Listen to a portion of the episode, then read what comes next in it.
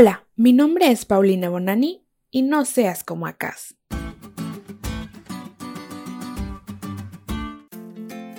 Levante la mano a quien le choque que su mamá o su papá o cualquier otra persona más sabia que nosotros nos diga el molesto, te lo dije.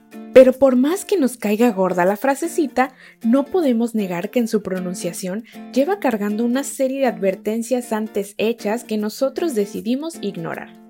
O sea que si te han dicho te lo dije, es porque previamente tratando de cuidarte te han aconsejado hacer o no hacer algo y tú has decidido hacerlo o no hacerlo de todas formas. Y cuando aquellas personas ven las fatídicas consecuencias de tu mala decisión, entonces proceden a decírtelo. Y justo en ese momento, aunque te choque más admitirlo, tú estás pensando, ¿por qué no hice caso?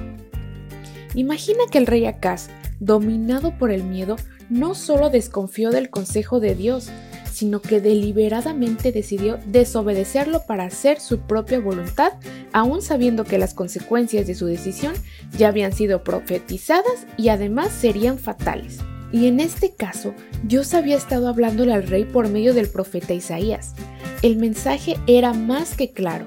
El Señor le estaba ofreciendo no solo una advertencia, sino su ayuda divina. Pero para este punto, Acaz ya se había propuesto confiar en la alianza siria, en su supuesta nación amiga, en lugar de confiar y descansar en las promesas del Señor.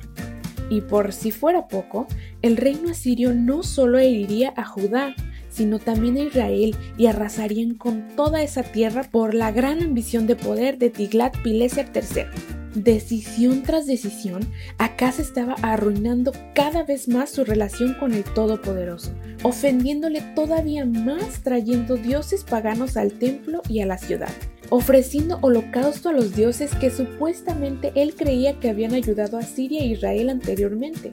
Qué desatinada elección hizo el rey al poner a esas supuestas deidades por encima del único Dios verdadero y rechazar así su protección divina. Las consecuencias fueron simple y sencillamente las previstas. Al rechazar la liberación gratuita ofrecida por el Señor, Acaz aseguró y decretó su total y completa derrota. Y es que nuestra tendencia natural como seres humanos nos lleva a desconfiar de todo aquello que no vemos.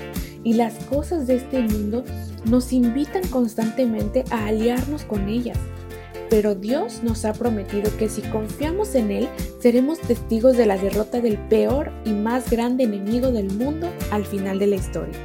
Confiemos en Él, porque las consecuencias de no hacerlo están previstas.